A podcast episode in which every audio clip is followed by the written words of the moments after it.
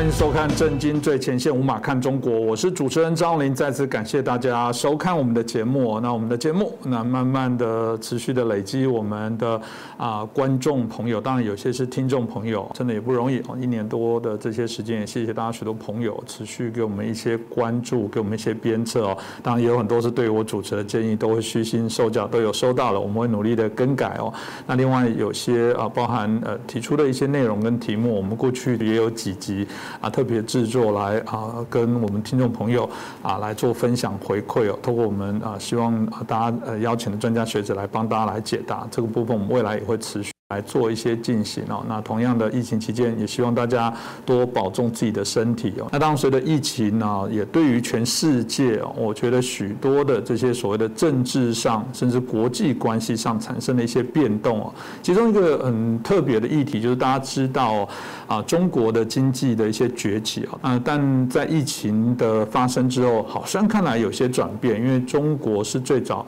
啊，号称是控制了。疫情，而且在最后呈现的这个经济成长数哦，啊，也同样是一个正成长啊，趁机会看起来哦，也超越了所谓的啊欧美的一些国家，所以中国就很自豪，认为他们有可能原来预期欧美经济的这些啊发展的差距哦，有可能因为疫情哦而缩短哦，那甚至有人说五年内就可以来超越美国，真的是如此吗？我想大家一定对这样的议题哦非常的好奇哦，那我想。呃，我们啊今天的节目可以好好的带领大家来做一下探讨。那我们很开心邀请到最适合来谈论这个题目的中国经济学家，也是旅美学者陈宏博士。陈老师你好。好，主持人好，观众朋友们大家好。是因为陈老师哦，对于呃中国经济的这些发展最清楚，我想今天来谈这个题目，您是最适当的人选哦。那我们看到股神巴菲特跟他的搭档哦，这个孟格最近发表评论，他们的确非常看好中国大陆的啊整个发展。他们也认为说，你去举那个全世界几大企业啊，你看这个中国就名列榜上有名，而且他们可以预未来会更好。中国对于这全世界啊，这个经济上的影响的角色，反而透过这疫情。会翻转，后来他们甚至说超越美国不是可不可能的问题，不用问可不可能，只是早晚在什么时候。所以这当然引起大家许多的关注跟讨论哦。那大家会觉得真的是如此吗？一般我们在啊提到的，有很多国家会用 GDP 来作为一个所谓的指标，来看出所谓的这个国家的这个总体经济的成长，来作为他们市场热络的一些状况。但真的是如此吗？可以用这部分来做一个水平吗？老师您怎么看呢？呃。我觉得啊，对民主国家而言呢，GDP 是反映一个国家真实的经济的水平。嗯。那么就共产党国家而言，GDP 反映的不是这个国家真实的经济状态，而是反映这个政权宣传它经济成就的手段。所以中共的 GDP 并不可靠。那么关于这一点，我们以前在节目里中谈过了，所以我今天不谈这一点。那么我只想说的是。既令中共的高层现在自己也在强调说不要追求 GDP 的增长目标，那原因不是因为中共觉得这个 GDP 这个宣传的手法太拙劣不要用了，而是中共过去六年来经济遇到越来越多的困难。那么 GDP 数据即便它本身是作假，靠作假来。显得好像有点靓丽，但是这个靓丽也和他自己的过去的记录差得太远。所以现在中南海是要求中国大陆各地不要再继续制定每年经 GDP 增长多少目具体目标。那么这中共自己对自己的态度。那我回过头来讲这个主持人提到的巴菲特哈，巴菲特被称为股神，那么他的话有多可靠？其实我觉得大可质疑。台湾最近是有媒体在介绍这个巴菲特旗下那个 Berkshire 公司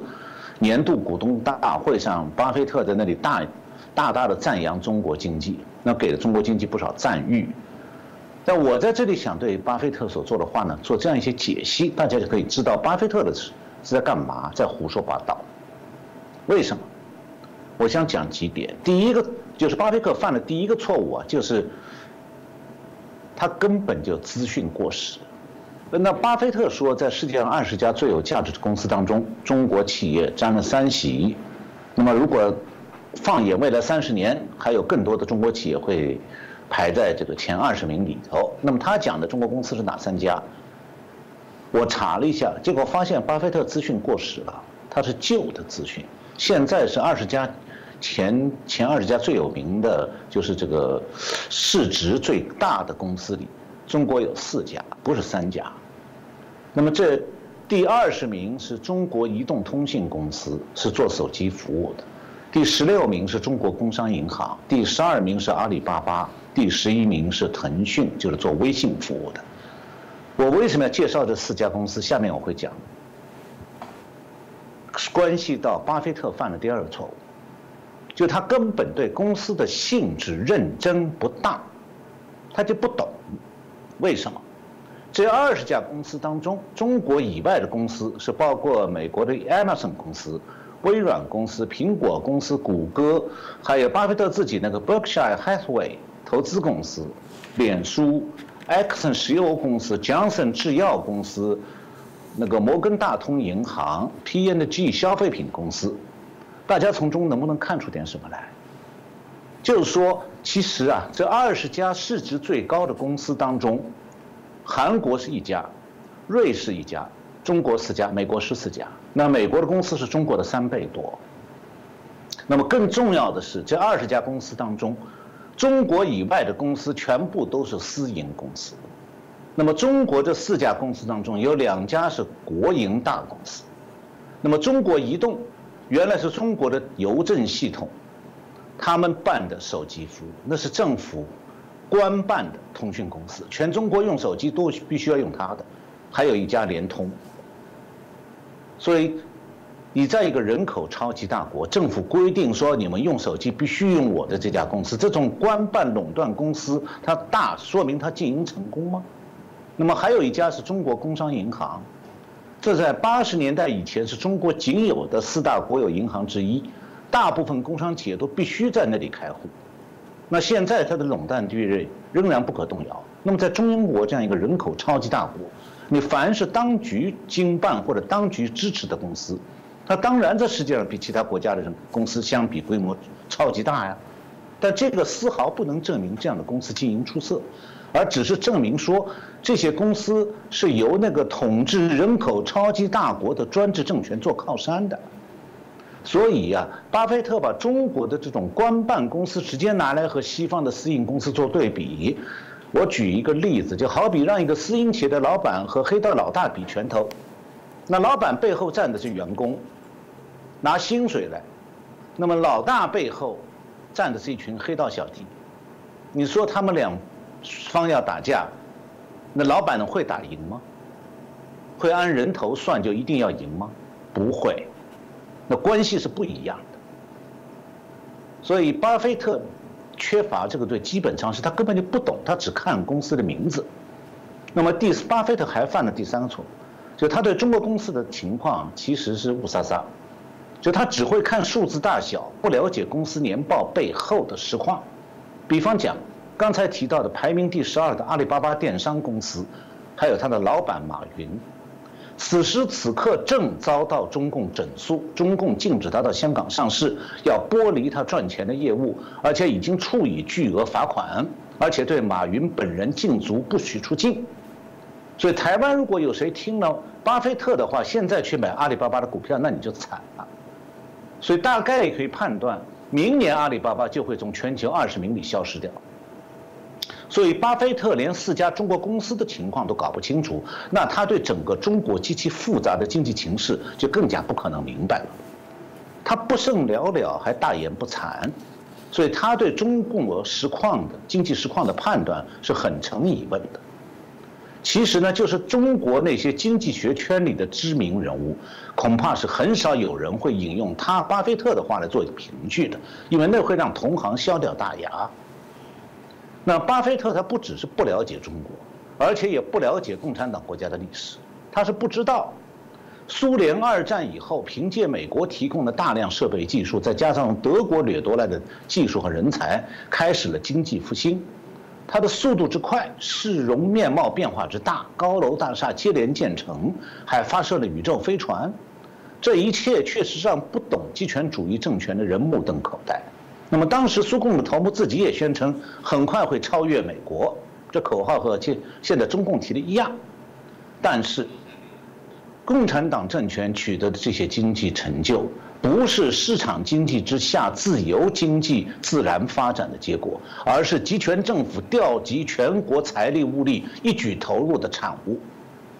你在民主国家，政府是不能随意支配民间资源的，因为那是私有的。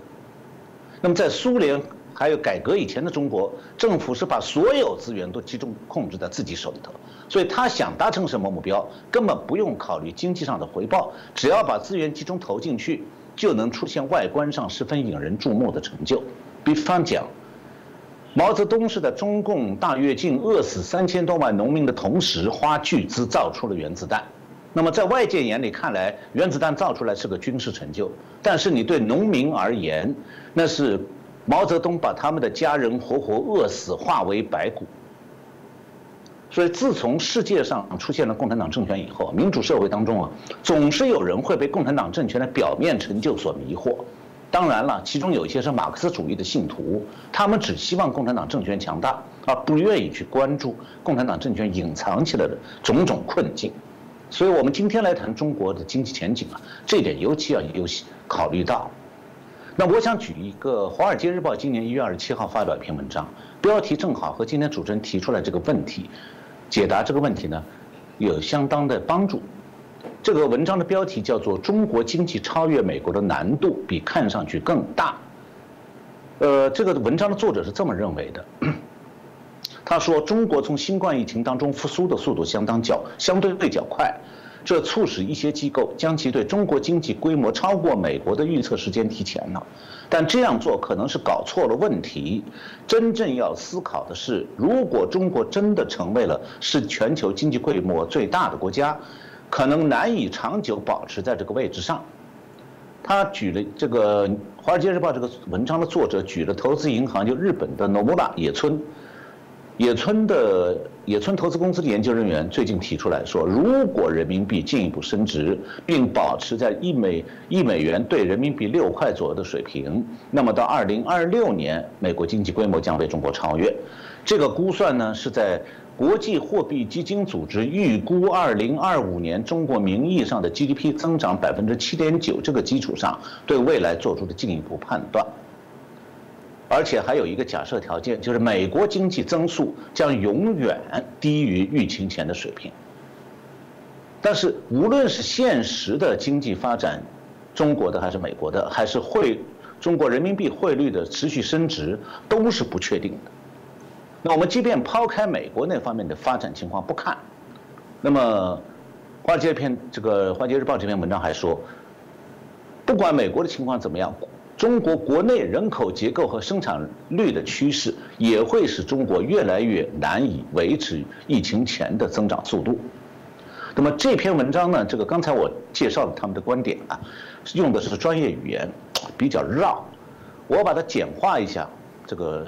说明一下，它大概有这么几层意思。第一层就是，假如中国没有通货膨胀，人民币不断升值，用美元折算的中国经济规模，几年后可能超过美国。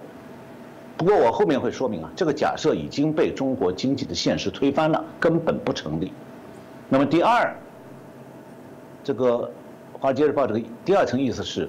第一条假设里隐含了另外一个假设，就是说中国经济始终保持百分之八的高增长，美国经济的增长永远低迷。那么这个暗含的这个假设呢，也是已经被中美两国经济现实否定，也不成立。所以呢，认为中国经济将超越美国，其实缺乏充分的根据。那么这篇文章的作者提到，中国的人口结构问题将拖累中国的经济成长。这指的是中国人口的老龄化会阻碍中国经济超过美国。那么，关于中国人口的老龄化，我们以前在节目里谈到中国2020年人口普查的时候已经介绍过，我不这里这里不讲了。那么，关于中共的经济数据到底有多可靠？我这里介绍一下美国最新的情况。五月二十五号，美国有几位众议员和一位参议员共同提出了一个法案，叫做《记录对抗性贸易》。侵略数据法案，就是 Documenting Advisory Trade Aggression。Data Act。这个法案将在美国商务部，它有下面有个叫经济分析局的 Bureau of Economic Analysis，要在这个经济分析局里面建立一个中国经济数据协调中心，就 China Economic Data Coordination Center。那么这个中心的目的是，要作为中国经济的健康的信息的一站式服务。就是他要和把联邦机构还有私营部门获得的中国经济的资讯协调起来，收集在一起，整合了以后，为美国的企业和民众提供关于中国金融市场的数据。那么其中有一位这个提出这个议案的议员呢，表示说，这个以美国为首的国际体系的核心是公平和自由的全球市场。那么中共已经证明他们不能被信任。因为他们一直在寻求破坏自由世界，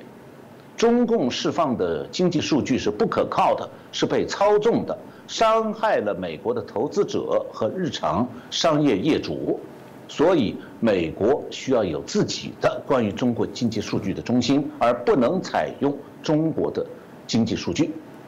那么这一点实际上间接回答了巴菲特的问题，那个说法，就是他用的是不应该被信任的数据。所以他的说法毫无道理，胡说八道。谢谢老师哦，刚刚特别也针对巴菲特所提到的部分来做分析哦。当然有人开玩笑说，如果你在台湾来讲，很多时候这个我们为了要这个啊有人去接手他被套牢的东西，可能故意会放话，然后说这家公司多好，然后到时候趁着股价被炒高的时候赶快来脱手等等，不知道。但回到刚刚巴菲特虽然这么说，老师也很清楚的做回应哦。那当我们看到很多的数字，包含中国企业的这个啊企业债，包含他们有很。很多的违约的相关的事情哦，我看到那个数字事实上还蛮惊人的，就是说中国金融市场的未爆弹，大家认为就是这些所谓的公司债，因为以啊我们看到资料来讲啊，未来十二个月将有一点三兆美元，哇，这折合台币大概有三十六兆哦，这非常的吓人，比美国企业多了百分之三十，比欧洲也多了百分之六十三哦。所以有人开玩笑说，哇，这这些公司债都可以买买下两家特斯拉哦，这个的的整个市值都还还有剩哦。所以老师，您应该怎么样来看待中国经济的状况？因为刚刚您直接破解了啊，这个我们刚刚讲巴菲特的一个看法。但但中国到底未来整个经济的发展的状况趋势，您怎么看呢？呃，关于这一点呢，这个我想讲一下我自己的看法。嗯，这个关于中国经济的整体态势呢，我这个。四年前写过一篇文章，标题叫做《繁荣缘何而去》，中国经济现状和趋势的分析。那么文章发表以后不久呢，这个就疫情就造成了全球经济停顿。那么疫情之后，中国经济的现状和趋势呢，和我四年前的分析基本上是吻合的。现在我就介绍一下这个我基本的判断。嗯。很抱歉，就是说，因为问题比较复杂，所以我需要花多花一点时间。我尽量讲得快一些，尽量短一些。就是从本世纪初到二零一七年，中国经济的繁荣是确实给世界留下了深刻的印象。连续的经济高增长，让国际社会形成一种认知，说似乎经济繁荣啊，持续的繁荣就是中国经济的本色。那么疫情之后呢？一些欧洲国家甚至把本国经济复苏的希望，特别是德国，把他们经济复苏的希望寄托在中国经济长期繁荣这个拉动效应上。那么相比之下，倒是中共自己还比较清醒一点。那么事实上，中国的媒体从2008年开始，每年年初都会在媒体上讨论一个概念，叫做“最困难的一年”。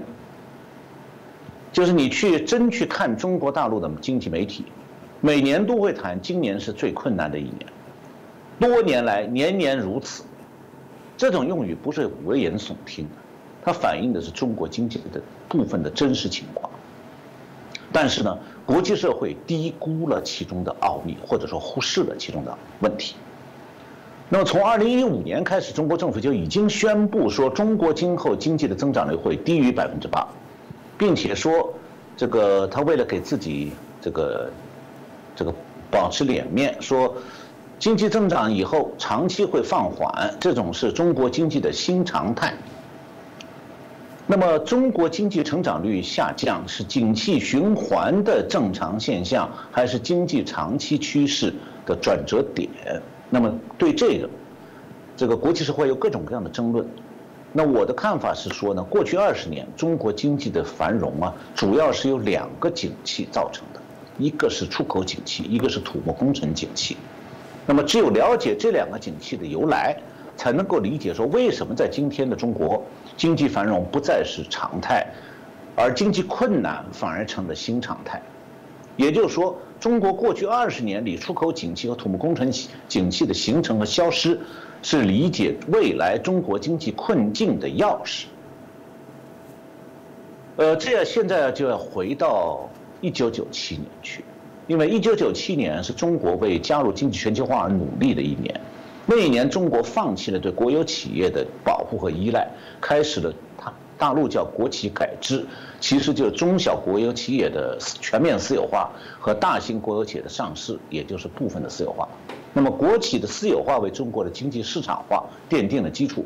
那么，经济市场化又为加入世界贸易组织 WTO 铺平了道路。那么，终于，中国二零零一年加入了 WTO。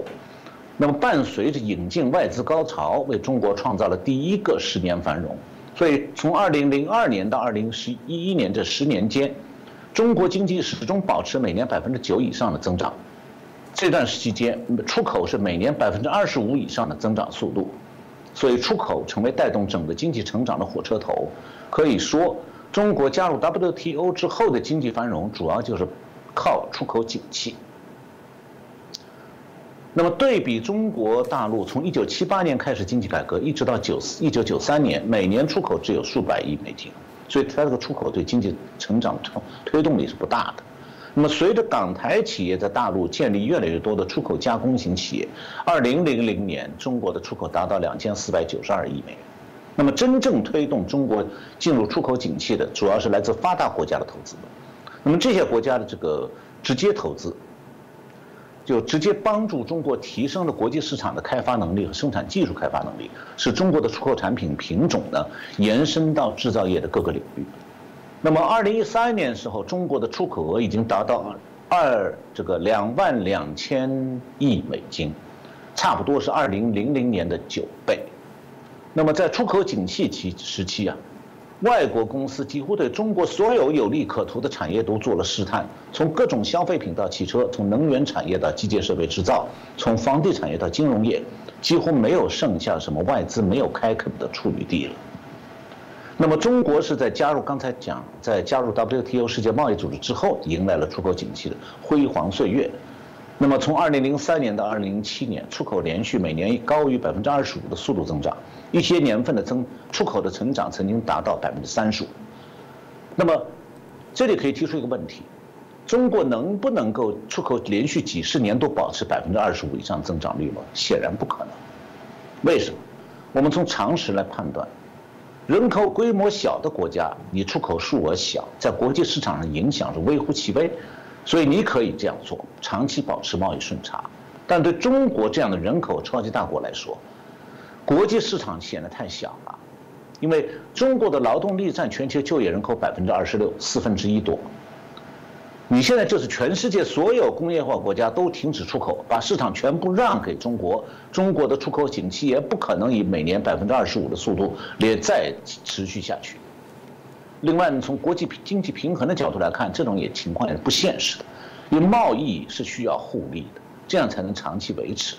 如果中国一国赚尽了全球的钱，长期是多卖少买。积累起巨额的外汇储备，那以后谁还有能力持续从中国进口呢？所以中国是不可能依赖靠出口来不断推动经济成长道路。也就是说，出口景气总有结束的一天，这是从道理上讲的。那么事实上，中国的出口景气也就是持续了十年不到，然后由于三重打击，出口景气就终结了。第一重打击呢是这个成本快速上升，这个在。大陆经商的这个台商应该都是有自己的体会的，就随着大陆出口景气达到顶峰，在中国的外资企业的工资、社会福利开支、税收、地价、能源价格等等不断上涨，那么这样的话，出口加工型的这些企业的成本越来越高，外资企业的利润逐渐被侵蚀，最后是不得不关厂或者搬走。第二就是出口市场收缩，二零零八年美国次贷危机爆发以后，发达国家经济相继受到冲击，那么各国的购买力明显的萎缩，这样的话让中国的出口景气大受冲击。那么第三个还有一个就是工业化国家的制造业的加快技术进步，自动化能力不断提高，尤其是日本，竞争力也在增强。那么其他发展中国家也纷纷的在引进外资，这个走中国这种出口加工出口的发展模式，所以中国产品的国外市场。面临越来越大的挑战。那么，中国这个世界工厂是曾经因为大量廉价生产服装、鞋类、电玩具、电子消费品等等，让发达国家消费者受惠。但中国的制造业是大而不强，自主创新能力很弱，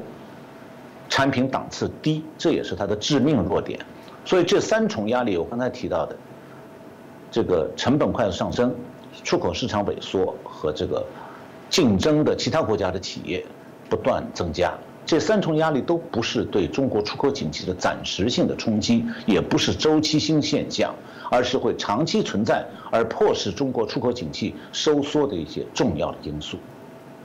那么，外资企业从中国撤资是从二零零六年开始的，先是广东省来自香港、台湾的制造鞋类、玩具、服装的企业关厂，然后很多生产冰箱、洗衣机、空调、彩电还有小家电的企业。外资企业也黯然地从中国大陆撤离，然后呢，外资撤离浪潮又进一步蔓延到长江三角洲这个电子高科技外资企业集中的地带。到二零一五年，一些制造手机和其他电子产品的大型外资企业相继关厂。那么，台湾、香港、韩国、日本等撤离中国的企业是纷纷转移到成本更低的国家，比方讲东南亚的国家和印度。那么，不少美国的企业呢就看好墨西哥的制造业新区。那么，越来越多的外资企业撤离中国以后呢，中国的出口景气从2012年开始逐步衰退，到2016年，出口当年下降百分之七点七，从中国经济从此彻底告别出口景气了。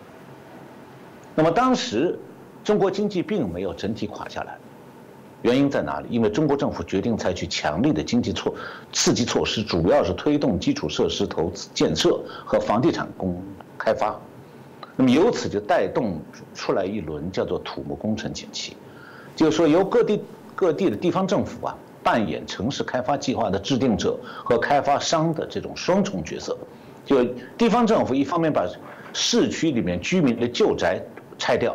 翻建成高档办公楼、商业区或者豪华住宅；二是第二呢是通过道路、机场、公共设施，包括地铁，就台湾叫捷运。这些市政建设来大量建设城市郊区的住宅小区。第三是，地方政府通过银行，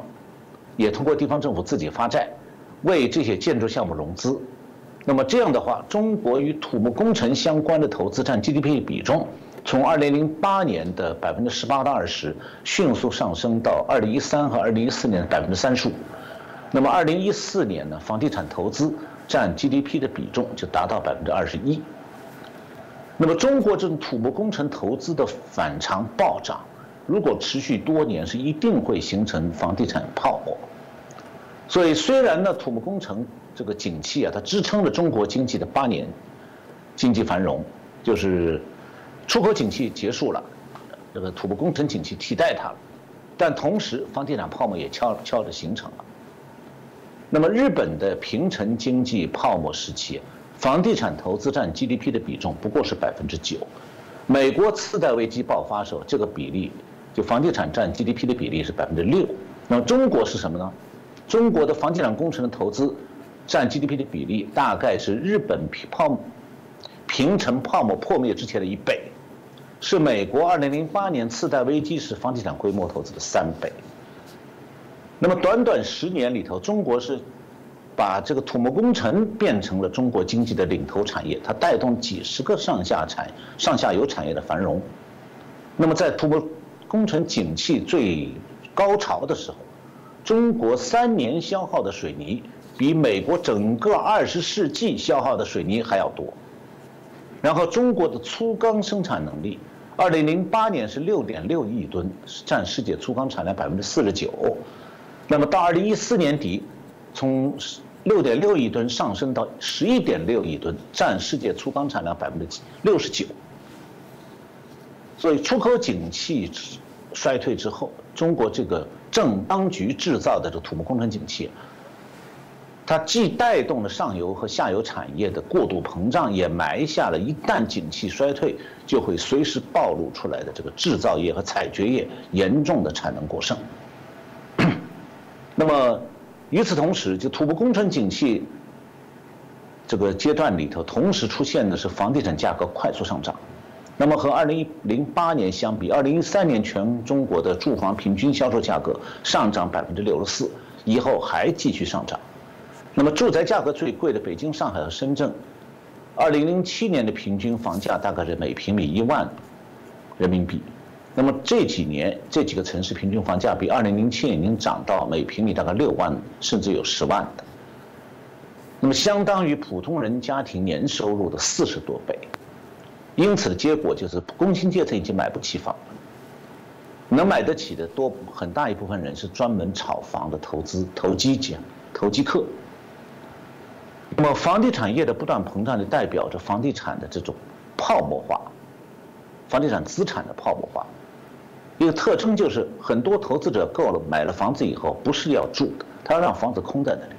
等到房产升值以后再卖掉，啊赚钱。那么在一般发达国家呢，这个住宅的空置率通常是在百分之五到百分之十之间，再多了，建筑公司就要垮台了。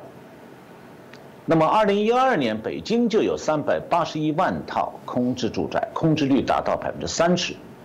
二零一五年中国所有城市的住宅空置率平均达到百分之二十二到百分之二十六，这是全部城所有城市啊。所以你要了解中国房地产泡沫的严重程度，你就需要了解中国城乡居民他的住房的拥有状况到底怎么样。那么，二零一五年中国的调查情况是，中国农村家庭百分之九十三都有住房，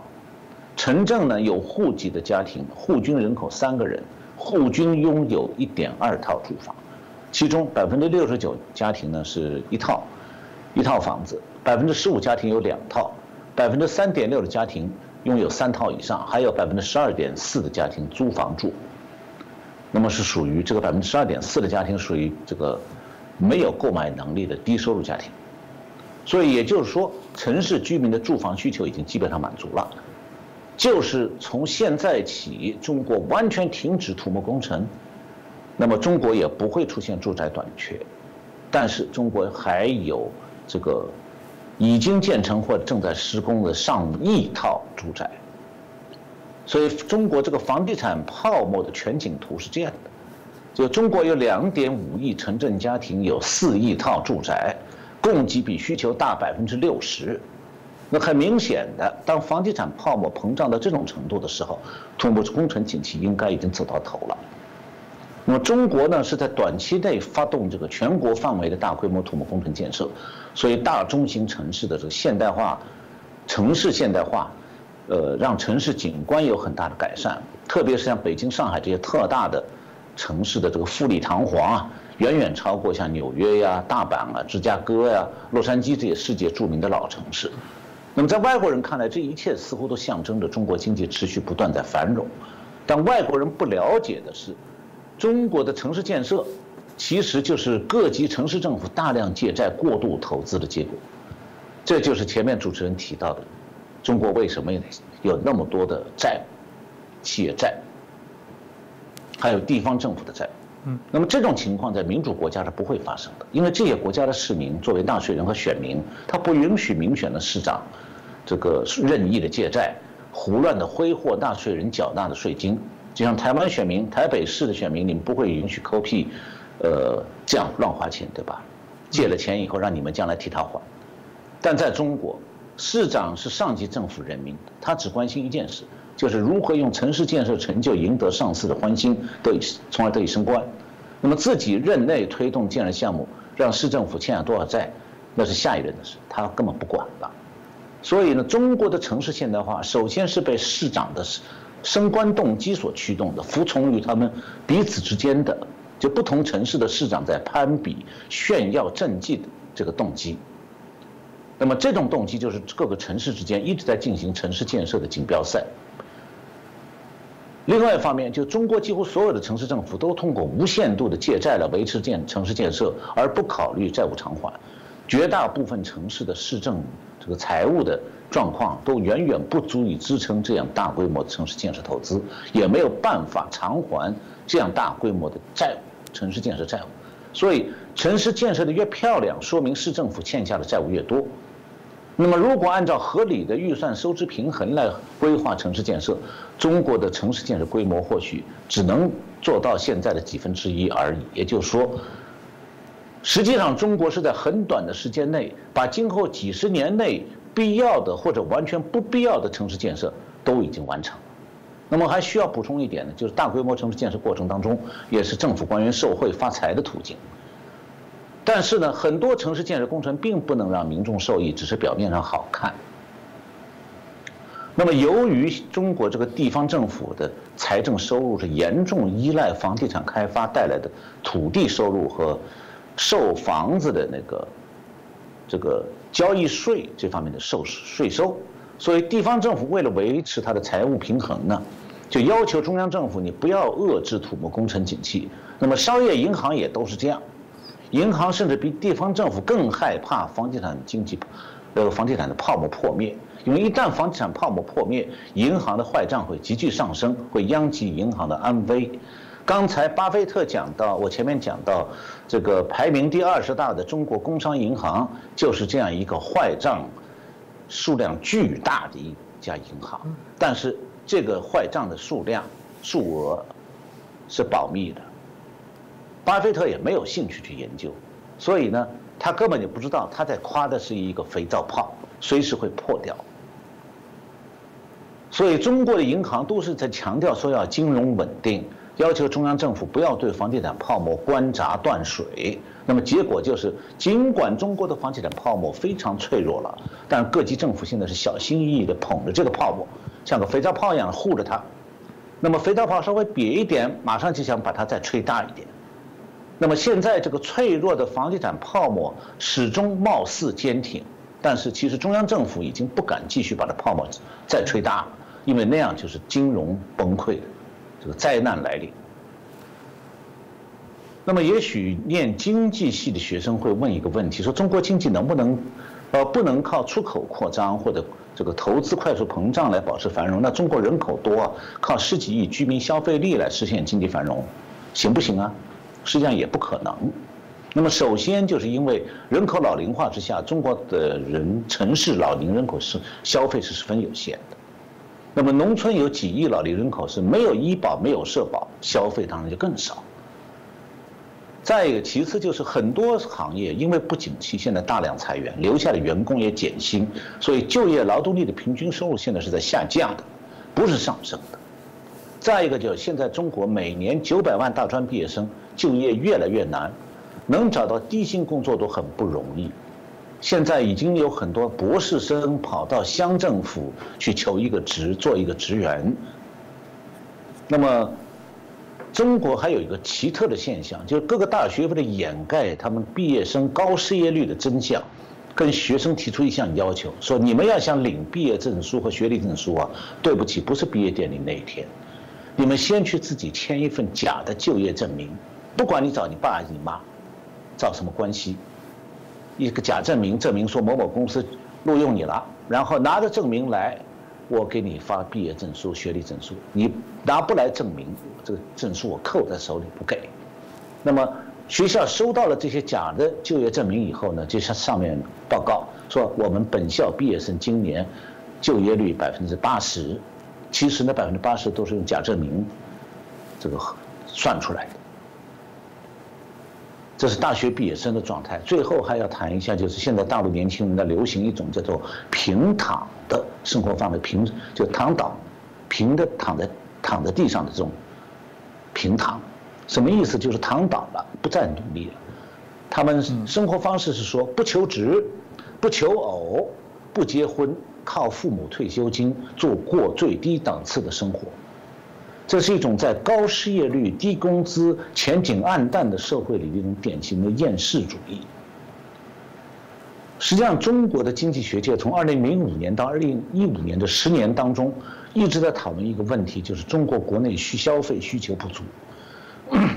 始终找不出有效解决办法。现在他们这个问题已经不感兴趣了，因为这个话题这个话题现在也在中国媒体上消失了，因为谈空谈了十年毫无办法。那么中共呢，这个明知它的经济的畸形发展是个严重问题，但是他不得不冒着房地产泡沫化这个风险，继续维持土木工程经济。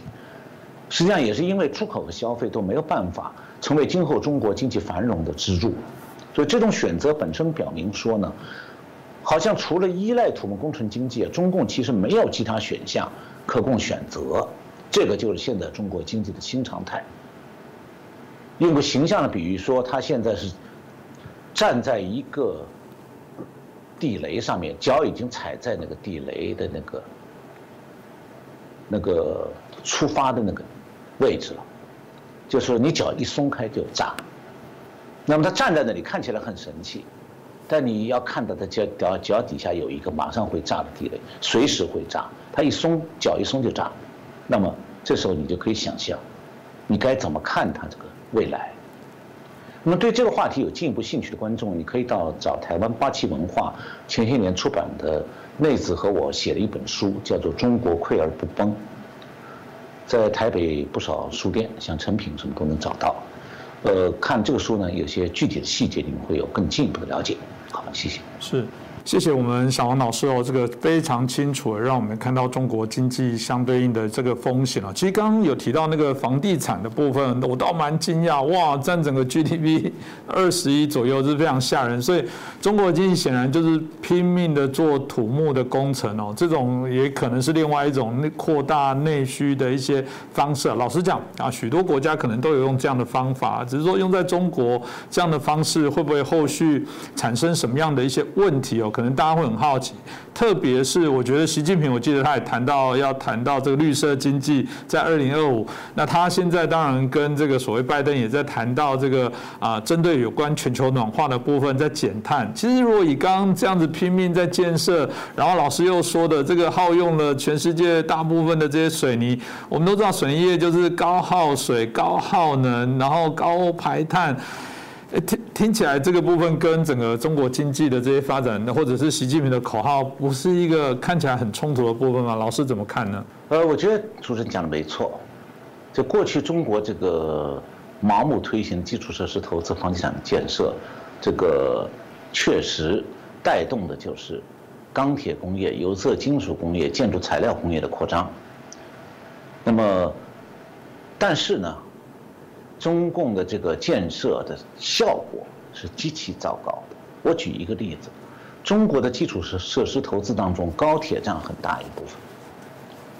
中共经常说：“你看我的高铁，全中国四通八达。”但是，二零二零年上半年，中国这个国家铁路集团有限公司，就中国所有的高铁都归它，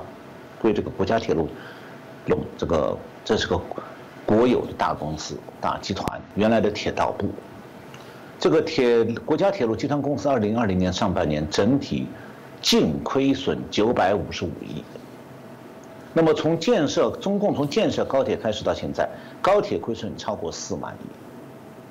这四万亿怎么办？挂在银行账上。所以是越高铁建的越多，越亏，越亏越大。全中国的高铁线路，只有北京到上海这一条线还有一点盈利，其他线全部都是亏的。这种情况下，中共还在继续建高铁，这种事情只会在专制国家发生，不会发生在民主国家。那么，和钢铁工业相关的还有一个一件事情是可以供台湾的观众参考的。那么我们以前的节目里介绍过，中国强占南海的国际水域，要这个建海军造岛，建海军基地，准备核潜艇南下印度尼西亚和澳大利亚，再威胁美。那么澳大利亚看到这种军事威胁以后呢，去年拟定了一个十年国防计划，准备加强反潜艇的能力。那么中共对此非常恼火，去年就对澳大利亚实施全国进口制裁，不允许部分澳大利亚对中国的产品到了中国的港口不许卸船。所以中共是想用经济手段压服澳大利亚，在国防上对中共让步。那么但是结果是什么？澳大利亚今年宣布说，它对中国的出口反而上升了。为什么呢？因为中国的钢铁工业需要澳大利亚的铁矿石，那么去年全球铁矿石涨价好几成。澳大利亚虽然其他的农业、林业产品对中国的出口受阻了，但中国还不敢封锁澳大利亚铁矿石。结果是澳大利亚仅仅铁矿石涨价这一项就赚大了。就像主持人刚才讲的，钢铁工业、有色金属工业、建筑材料工业都是高污染行业，粉尘排放和二氧化碳排放都很大。但是，我们不能把中共想成民主政权啊。中共是关心的是粉尘排放造成的雾霾，但他并不真正关心二氧化碳排放。那么创中共对创拜登的这个气候政策，基本上他现在是在虚与委蛇。他是不根本不在乎二氧化碳排放过多这件事。另外呢，我对二氧化碳排放这件事，还有地球暖化这个问题，我本身是。有一些和现在主流看法完全相反的看法的，就是欧美国家现在这个执行的气候政策本身存在重大弊端，就它科学上根本没有弄清楚到底地球温度是真的在上升啊，还是没有在上升。另外就是中这个各国在计算二氧化碳浓度的时候，只算排放不算植物的自然吸收量，所以与其说现在的气候政策啊。是具有可靠科学依据的东西，还不如说它是欧美国家左派当局政治正确方针的体现。所以我在这里想提醒台湾的观众注意一点，就是说，早在十五年前，地球暖化这个提法就已经在各国气候政策当中消失了。原因是那个说法毫无根据，是个骗局。Trump 在位的时候说过，它是骗局。也因此退出了巴黎气候协定。Trump 说的是对的。那么然后呢？小布什总统在位的时候用气候变化这个说法替代了地球暖化，但是他是换汤不换药。我没有时间讲这些，我只是告诉大家说，如果有兴趣，大家可以到大纪元网站上查我写的两篇文章，都分析了其中的具体问题。是，谢谢老师哦。刚刚特别针对整个中国经济后续延伸，他们整个呃大量的投入在这所谓的一个土木工程的部分哦。还有一个问题，我想也是大家会非常好奇的部分哦，因为我们看到人类历史上过去啊，荷兰的货币英镑，哪怕现在我们全球共用的一个非常重要的基准美元哦。那大家当然看到，我们今天在谈到这个中国的经济会不会来超越美国？虽然老师刚刚也分析了许多，看起来这个真的不是叫早晚，可能是连能不能的部分，这真的都已经是觉得应该是到这样的层次来谈才对。不过总还是有些人认为说，嗯，我们有一天这个人民币会取代美元，变成全世界共用非常重要采集的一些基准哦。那以后石油也用我们人民币来作为一个重要的一个计算。老师，你怎么看待这件事呢？这会不会是真的有可能，或者是呃，为什么会有人这么想？这个部分老师怎么看呢？呃，现在确实像主持人讲的，这个国际媒体和中共的媒体都在讨论人民币是不是能取代美元的地位。当然了，中共的央行行长是说这个问题不是最近的事儿，他没有这样说。我的看法是呢，这个说法整个是个伪命题，就是人民币。原因是人民币不是可以自由兑换的货币，它就不可能往行使美元那种国际通行的功能。我举个例子，上个世纪九十年代，我在中期的时候，我在俄罗斯调查私有化，那时候俄国的卢布货币，它的卢布贬值非常厉害，但是俄罗斯因为经济自由化，所以它还是允许民众随时用卢布兑换美金，所以街上的货币兑换处和商店的数量差不多的。大家领了薪水，马上就是到货币兑换处去换成美金，那么用的时候再把美金换一点点回来换成卢布用，所以每家都藏有在什么地方藏了一些美金，作为应付通货膨胀和应急的这个可靠的货币。这是前共产党国家，因为他一旦改行了这个苏联是前共产党国家，他一旦改行自由经济，本国货币要自由兑换外汇的。那么汇率天天在变，物价上涨，美金的价值不变，本国货币就得不断贬值。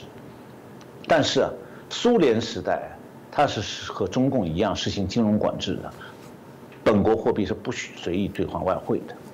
那么中国现在和前苏联一样，中国的民众想随时兑换美金，没有官方准许的特别用途，你就不要想自由兑换。民众是不能够把人民币随时兑换成可国际通用的美金的。所以，如果一个中国人在银行开，在中国银行开设一个美金存款账户，比方说他到美国来找到我，我给他五百美金，他拿回中国去存进银行，银行告诉他美元账户是吧？好，我们开。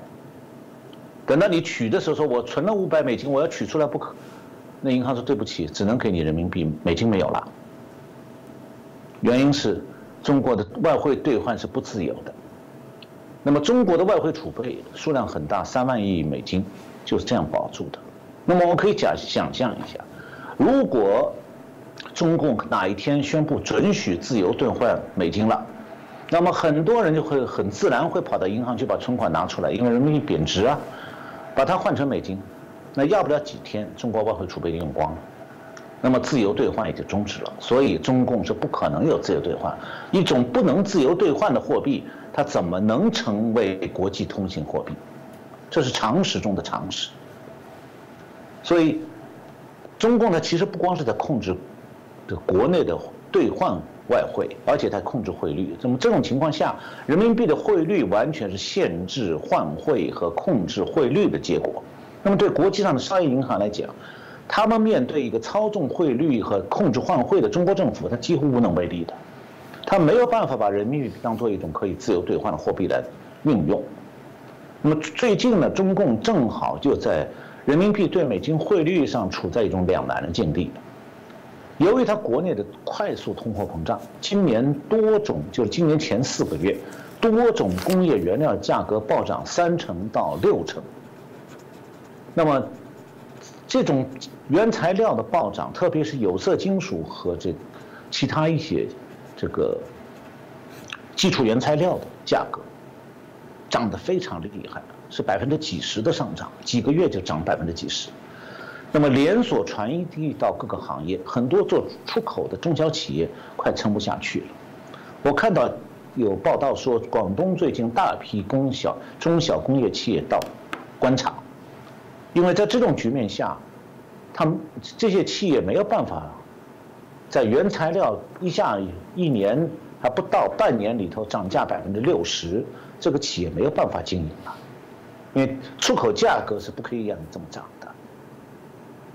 那么，从政府货币当局角度来讲的话，他要想保住出口企业的生存，最好的办法是让人民币随着通货膨胀而大幅度贬值，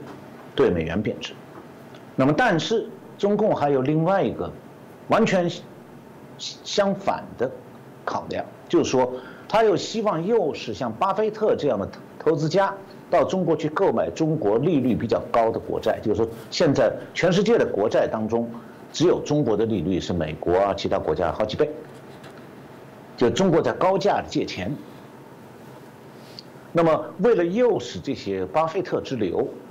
到中国去买中国的国债，等于借钱给中国政府，所以他就也希望那这一方面，还有一方面就他也希望说，这个如果人民币贬值的话，进口的原材料、燃料的价格也会暴涨，所以呢，他就想要保持人民币比较币值呢能够稳中有升。那么结果是什么呢？结果是汇率是控制住了。今年这个前几个月，去中国买国债的外资投资也不少，但是企业的处境艰难了。所以从这这个角度去看一下的话，中国中国经济就会发现说，中国中共啊对经济的管控是面临越来越多、越来越大的难题。在这种情势之下，还在继续奢谈人民币取代美金啊。有点白日做梦啊！我举一个世界银行去年六月对中国经济整体效率评估分析的例子啊。这份分析报告讲，中国经济的全要素生产率，这个是经济学的一个概念。二零零八年全球金融危机的时候，呃，这个二零零八年全球金金融危机发生前面的那个十年里头，中国经济全要素生产率的平均值是百分之二点八。那么，二零零九年到二零一八年这个十年，全要素生产率平均是百分之零点七。我估计现在差不多是零了，每况愈下。这种情况下，人民币取代不了美金。就是不管拜登当局的政策有多糟糕，人美元地位也不是很好可靠，但是中共的经济处境其实相当艰难，它自我维持下去就很不容易了。所以说，超越美国、取代美国，这个我恐怕中南海自己都不相信。是，谢谢我们今天这个陈小龙老师也清楚的跟我们谈到，到底大家在好奇的部分是中国能不能快速的在五年之内哦，或者是早晚的问题啊，整个经济，整个在所谓的在世界领导主导的机会，哪怕是啊人民币对世界的主导来讲啊，变成是啊取代或者是超越，显然从老师刚刚分析提供的这些资讯跟资料来讲。嗯，没有那么容易哦。我还是觉得国家要走的啊久，不是走得快，它就是要正道的治理。在整个中共体制底下，我们可以看到老师刚刚提到的数据，就是说不是一个正道的方式在取得全球领先，它不会被国际尊重。如果我觉得中国的人民还认为这样子当做是一个非常骄傲的部分，我觉得是一个非常可惜的事情。其实许多的朋友在台湾的朋友都一样，台湾哦，老实讲。台湾在看中国的美食节目，在看中国的旅游节目是非常喜欢的，在这时候是没有所谓的统独的，就真的纯粹的欣赏那样的美好单纯。但很可惜，就被一个不良善的政府所主导之下，包含在经济的发展，包含我们都担心这样子啊，这个领先全球经济的这个背后目的到底是什么？我觉得我们大家都会担忧了。那我想今天很谢谢我们陈小龙老师哦，啊，就非常清楚的跟我们来做一些剖析。我们希望未来有关中国的一些。经济议题都可以请老师再多分享介绍。再次感谢我们陈小龙博士，谢谢老老师。嗯谢谢主持人谢谢各位观众朋友们收看。